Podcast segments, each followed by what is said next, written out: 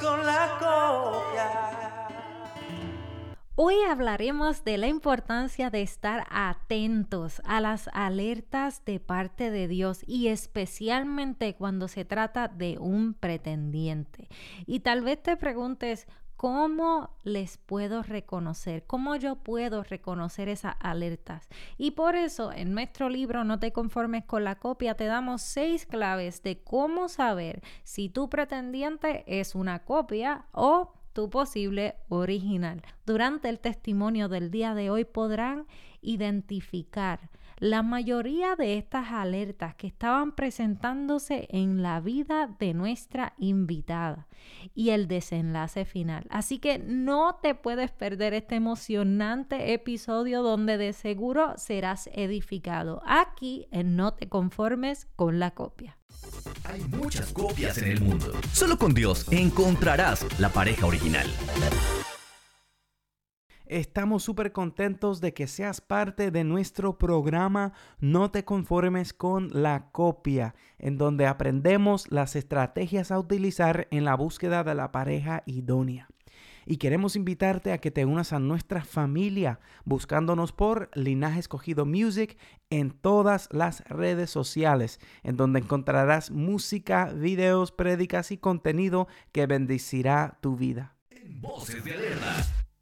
Si aprendemos por cabeza ajena con las experiencias vividas por otros que aún podemos evitar. Bendiciones a todos, estamos muy contentos de estar nuevamente junto a todos ustedes y en esta ocasión nos acompaña otra soltera.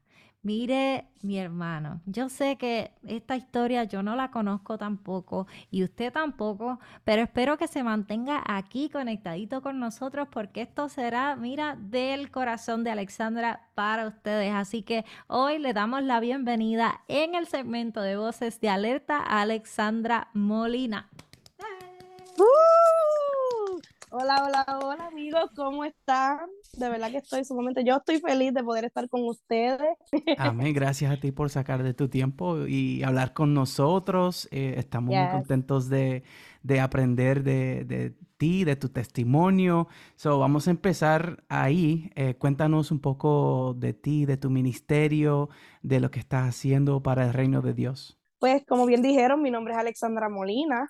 Eh, ¿verdad? Desde hace ya cinco años estoy viviendo en Estados Unidos, en Carolina del Sur.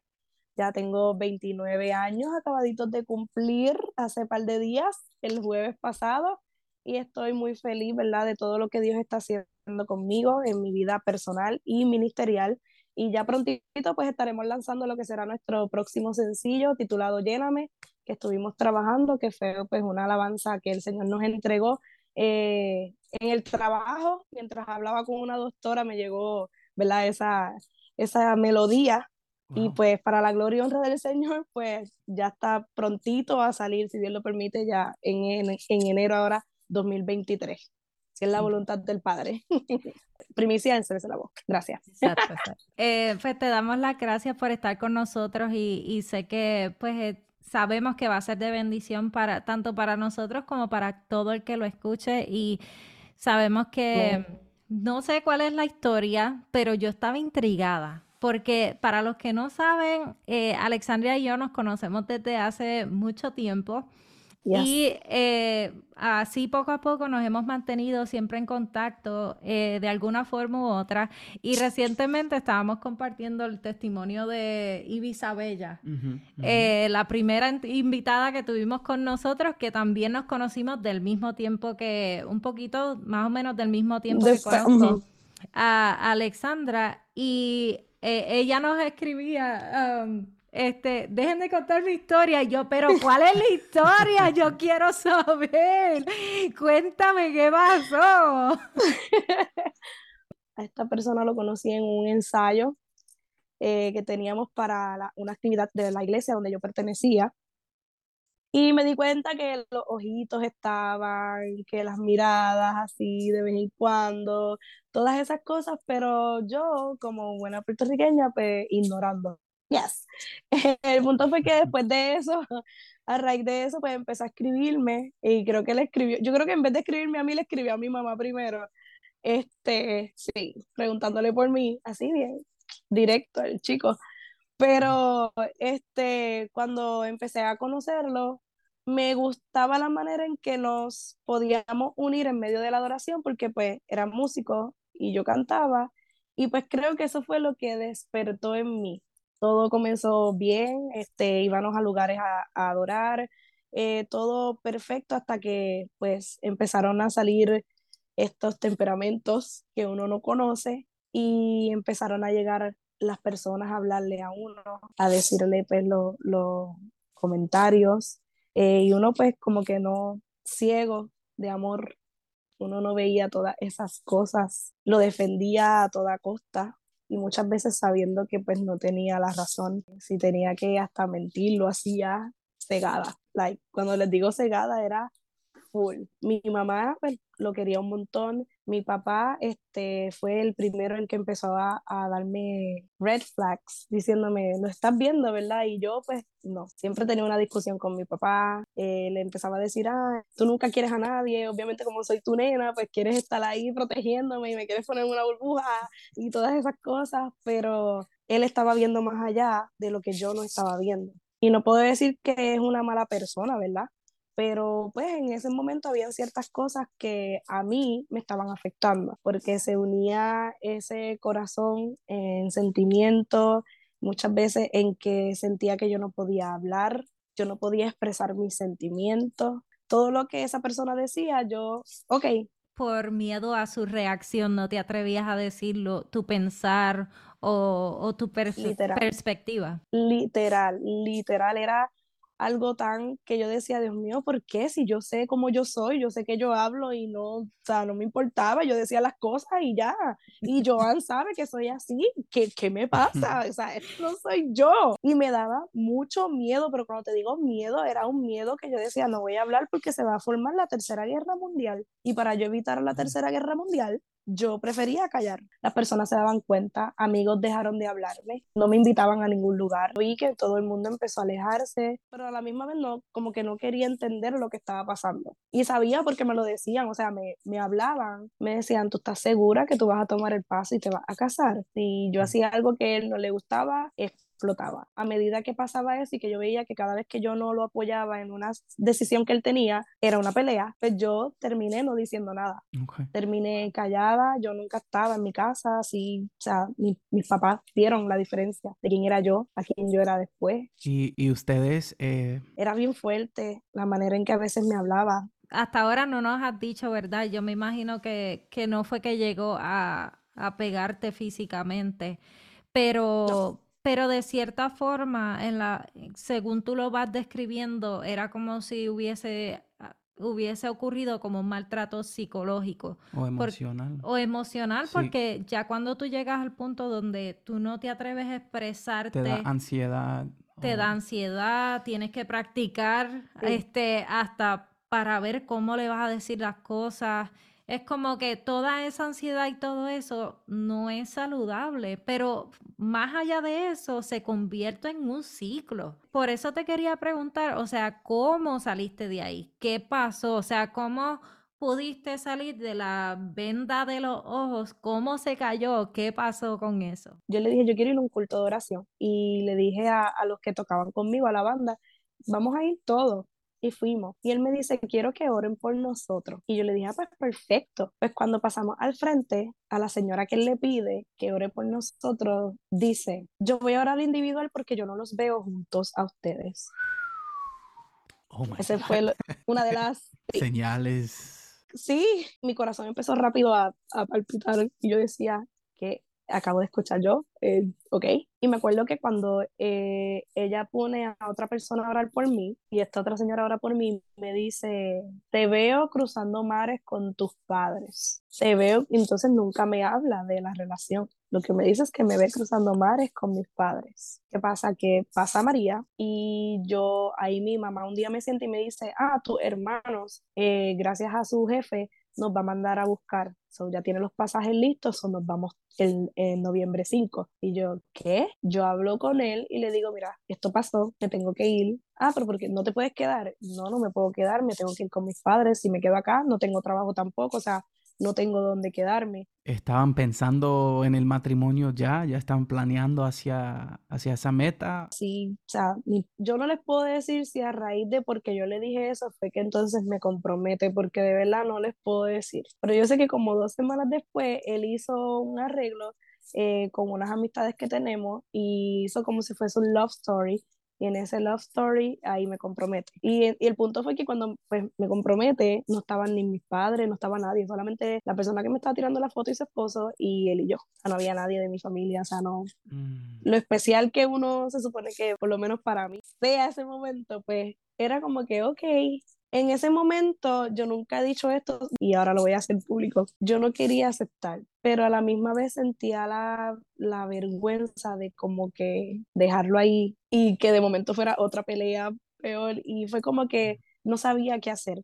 Pero ya acepté, Eh, hablamos, yo le dije, sabes que yo me voy, de, era, era una semana lo que quedaba para irme, para venirme para Estados Unidos. O sea, él lo hizo un domingo. Sí, It was like a last ditch effort para que te quedaras, básicamente. exacto. De momento, pues yo me vengo para Estados Unidos, eh, empezaron todo bien, eh, pero ahí empiezan los problemas de comunicación, porque pues, al yo llegar aquí, yo siempre estaba con mis papás, yo tenía que salir para todos lados porque yo sabía inglés, mis papás no. Entonces yo tenía que ayudarlo en todo momento y como que el espacio para hablar con él era bien Mínimo. limitado, sí, estando lejos que podía, ok, ya, se acabó, ya, al fin. No, me daba mucho miedo. Eh, él quería que si nos casábamos yo me fuera a vivir eh, a Puerto Rico. Yo le dije, ok, eh, pues vamos a planear la boda. Y siempre era una pelea, porque él decía que yo se lo estaba dejando todo a él. Y yo, pero es que yo no estoy allá, o sea, en esa parte tienes que entenderme. Ahí empezaron las personas a, a escribirle a mi mamá, eh, a decirle muchas cosas que pasaron, me las decían, mi mamá me las decía y empecé yo a creer, cada vez que yo le decía algo, me decía, ah, le crees a todo el mundo, pero nunca me crees a mí. Y como no tenía una prueba, ¿qué iba a hacer? Tenía que quedarme callada porque en parte tenía razón, no tengo cómo demostrarle que lo que me dijeron era real. Mi mejor amiga un día me llamó y me dijo, necesito hablar contigo, pero es ya. Cuando me llama me dice, la persona está haciendo esto y él toca contigo, ¿qué tú vas a hacer? Yo sentí que lo que me estaba diciendo era tan real que yo cuando lo llamo le, se lo digo y ya dice que ya yo no creo en él, que ya no lo estoy apoyando y empiezan los problemas y empieza él, me deja, pasan dos días, nos reconciliamos, me deja, pasan dos días, nos reconciliamos, me deja, pasan dos días y ya yo sabía, o sea, yo ya lo sabía, pero era un miedo que yo tenía en romper. Una señora de la iglesia me dice, Dios me dice que no es para ti, tienes que quitar la sortija y es ya, si no te la quitas, no vas a volver a escuchar mi voz. Podemos analizar todas las señales que, que recibiste como para dejarte saber que no, que era una copia, básicamente, que no era la voluntad de Dios. Um, because this is very fascinating. Me, me fascina escuchar tu historia y, y saber que a veces la, la gente dice que Dios, Dios no habla y que Él no está interesado en, en los asuntos de nuestro diario vivir, pero Dios sí nos habla a través de, de nuestros padres, por ejemplo. Que su padre vio unas cosas que no, no le gustó. La, Él, la señora que le dijo que fue a orar por ellos y les dijo es que yo no los veo juntos, no voy a orar por ustedes juntos. yo pienso que él, él le usó a, a esa persona. El hecho que filtrándolo por la palabra, la palabra dice que el, que el esposo debe amar a su esposa y tratarla como, como vaso frágil, ¿verdad? No débil, sino frágil. Escuchando como, como tú dices que él, él no te trataba Con esa delicadeza. delicadeza, con ese... Yeah, that's a good word, I like that. Y, y ahora dices que un profeta te llamó. ¿Te llamó o fue en la misma iglesia que te habló en persona? Fue la diaconisa de la iglesia Esto fue eh, donde en vives Estados ahora. Unidos. O sea que ella ni siquiera conocía al muchacho. Y él nunca lo supo, yo nunca, nunca se lo dije por mi miedo, por algo que pasó anterior. Ahí fue que yo empecé a tenerle miedo. El punto fue que ella me dijo eso, me lo dijo al frente de mi mamá. A raíz de eso yo no hice caso. Me empecé a cuestionar, me empecé a dudar muchas cosas, no sabía qué hacer, sabiendo que ya tenía otras, ¿verdad? Que me habían dicho, pero la mente empezó a jugar conmigo. Y esa es una de las cosas que a veces yo sí tengo que arreglar desde el momento en que, en que empecé en esta relación, mi mente es mi peor enemigo y, y es lo que trabajo todos los días. Y esto no es para que digan, ah, pues mira, ya no está bien porque es ministra, no, es que cada uno tiene una debilidad, y también la tenía Pablo, tenía un aguijón, ¿verdad? Y con eso tenía que tratar todos los días y yo trato todos los días con mi mente, porque empecé a, a desvalorizarme yo misma, a no sentir que era capaz, eh, empecé a, a rechazar rechazarme a mí misma. O sea, empecé a no verme linda por el encierro que yo tenía en no expresar mis cosas. Y a raíz de ese día, sé que Dios dejó de hablarme, empecé a, a, entrar en depresión, porque en ese mismo año ahí creo que fue que le diagnosticaban a mi papá el cáncer, yo fui la que se lo tuve que traducir, mi abuelo le diagnostican cáncer en diciembre, mi sobrinito cuando mi cuñada da luz pues nace muerto en enero del 2019 y yo estaba tratando de ser la fuerte en mi hogar, más llevando esta relación. Era como que muchas pérdidas a la vez. Sí, en mi trabajo yo lloraba, las lágrimas me salían, y a, para y era... añadir a, la, a, las señales que tú estabas mencionando, Sammy, tan solo que no, esta persona no le sumaba emocionalmente y tampoco espiritualmente, porque la estaba eh, llevando a una decadencia espiritual.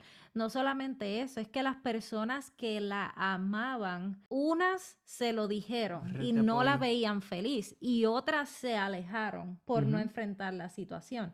Pero hubo algo bien, bien importante que tú mencionaste que dejaste de ser tú. O sea, ya tú no te sentías contenta como la Alexandra que yo conozco es contenta, la Alexandra que yo conozco es honesta, sincera, maquilladita, bien arreglada en todo momento. Este, esa es la Alexandra que, que yo conozco. Y es así. como que es parte de, la, de las señales de que no solamente es que el Padre Celestial te lo tiene que decir, es que tú ves la decadencia y los que te aman ven la decadencia tanto en tu personalidad como en tu brillo, como uno dice. Sí, es full, ya yo no tenía esa misma sonrisa, la gente se daba cuenta, muchas personas me preguntaban, yo no te veo como feliz, y yo, sí, yo estoy feliz, tratando de tapar todo eso, y me acuerdo que cuando yo escribí Quiero Habitar, yo rechacé esa, esa canción, y cuando le quería mostrar algo a esa persona, eh, no era el mismo interés, o sea, cuando a alguien tú le hablas y tú ves que te está prestando con atención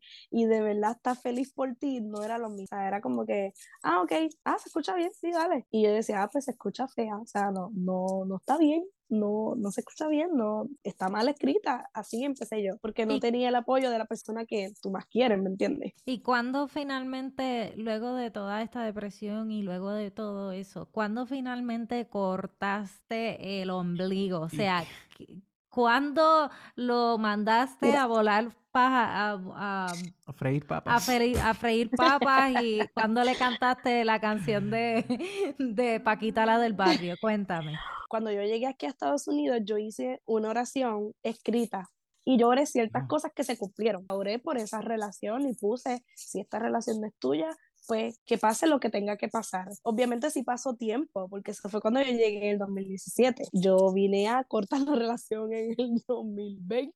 Wow. Alessandra. En ese momento no sabía cómo. Yo le decía todos los días a Dios, ¿cómo le digo? ¿Cómo? Porque yo sé que no estamos bien, sé que esto no es. ¿Qué pasa? Que el día que pasó, mi comadre pues tiene una página en Facebook, para eso fue la pandemia, cuando estaba la pandemia en todo su apogeo. Ella tiene una página en Facebook donde me invitaba también a ministrar. Me acuerdo que el día antes me senté y estaba bajando todo lo que el Señor me estaba dando y yo escribiendo ahí y él me envió un mensaje y cuando yo lo leo, porque no lo había llamado, yo le digo es que estoy haciendo pues la predicación de mañana y estoy ahora mismo, o sea, dame un empezó por ahí para abajo a decirme un montón de cosas, me cortó lo que yo tenía sintiendo en ese momento, me lo cortó, empecé a llorar, llorar, llorar y empecé a escribirme un montón de textos. Me decía, ah, tú todo el tiempo es como que tu ministerio y no me dedicas tiempo, hasta que en, en uno de los textos me dijo, yo sé que, que vas a terminar y no vas a poder hacer nada sin mí, porque yo sé que en algún momento vas a tener que volver para atrás y pedirme perdón porque me vas a tener que necesitar a mí. Me acuerdo que cuando lo llamo y le digo, explícame, me dice, ya yo no puedo más. Cuando él dijo eso y aproveché y dije, por aquí me voy. Ah, no puedes más. Pues hasta aquí terminamos. Y ahí le enganché. Y Ahí de, de esas, de esas personas que tal vez están pasando por eso mismo que está, que estuviste tú eh, y estuve yo por un largo tiempo y, no queríamos cortar eh, por lo sano, como uno dice, la relación que Dios te, estaba indicando que cortaras. Eh, ¿qué les recomiendas a esas personas o qué, le- qué consejos les darías a esas personas que están pasando por el mismo proceso que, que tú pasaste y que tal vez todavía están en esa relación. ¿Qué tú le dirías Sí. a, a esas personas? Mira, primero que escuchen a las personas que lo aman. literalmente, escúchenla, porque cuando están hablando las personas que te aman, los que están a tu alrededor todos los días, los que saben quién realmente eres tú, empieza ya a notar que hay algo, hay algo mal en esta relación.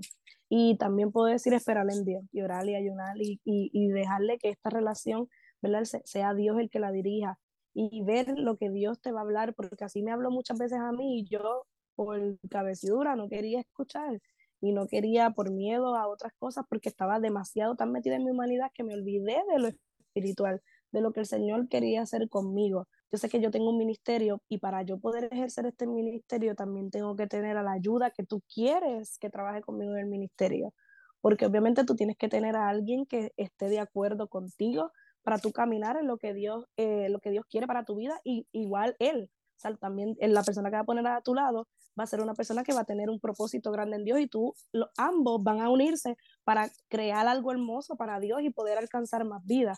So, mi recomendación es orar, poner la relación que tú vayas a tener en las manos del Señor y ver lo que el Señor habla a tu vida y escuchar la voz de Dios. Porque cuando obedecemos a Dios, perdón, cuando obedecemos a Dios, grandes cosas suceden en nuestra vida. Vamos a ver las victorias grandes que vamos a tener, inclusive vamos a ver que vamos a tener un noviazgo hasta fructífero. Así que estoy bien contenta de que hayas compartido con nosotros tu historia. Sabemos que el que tú puedas contarnos esto es, de, valientes es de valientes contar esta historia, es de valientes compartirlo, es de valientes y, refleja que estás eh, sanando, pero también que estás dispuesta a que otros sean alertados con tu historia, porque dicen, wow, yo estoy pasando por eso, wow, a mí también me pasa esto otro, y qué estoy haciendo en esta relación. Así que sabemos que va a ser de, mucho impacto. Y por otra parte, esto ha sido una montaña rusa de emociones.